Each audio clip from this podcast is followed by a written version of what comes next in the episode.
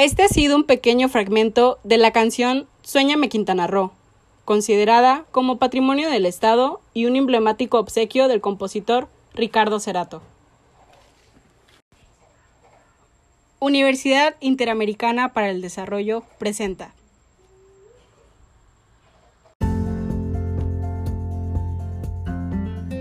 Hola, mi nombre es Carla Besares Bernabé. Actualmente estoy cursando la maestría en Administración de Negocios en la Universidad Interamericana para el Desarrollo. La materia de la que les quiero hablar el día de hoy es Gestión de equipos de trabajo de alto desempeño, acorde a la asignatura Liderazgo Estratégico Organizacional, sesión número 8. A continuación, presentaré un caso en el que les hablaré de los tres aspectos más importantes estudiados en dicha sesión, cuáles son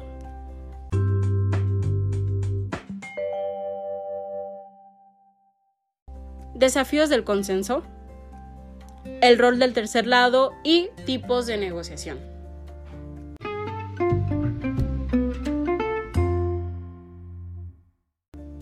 Zona Hotelera Cancún 2020.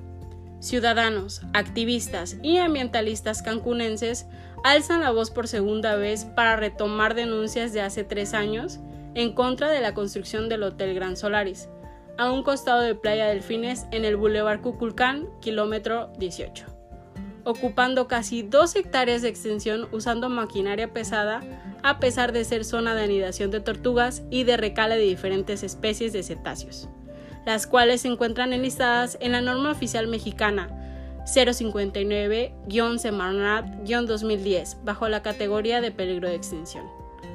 Por otro lado, Grupo Solaris de México comenzó los trámites en el 2016 para edificar el nuevo complejo hotelero que tendría más de 450 habitaciones, más de 14 niveles, contando con planta baja, dos sótanos asentados sobre el lote de 18.844 metros cuadrados, para el que obtuvieron la autorización del impacto ambiental en el 2017, otorgada por la Semarnat.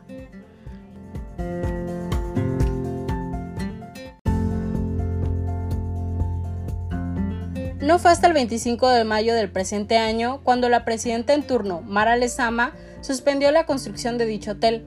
Esta decisión se tomó debido a meses de investigación con expertos en la materia, llegando a la conclusión de que los permisos se otorgaron a administraciones pasadas, a lo que los ciudadanos, ambientalistas y activistas exhortaron a la presidenta a que preserven estos espacios públicos, evitando el ecocidio y la privatización del lugar a lo que se comprometió con Fonatur para aplicar un programa de mejoramiento del espacio urbano de la zona hotelera, evitando afectar a terceros.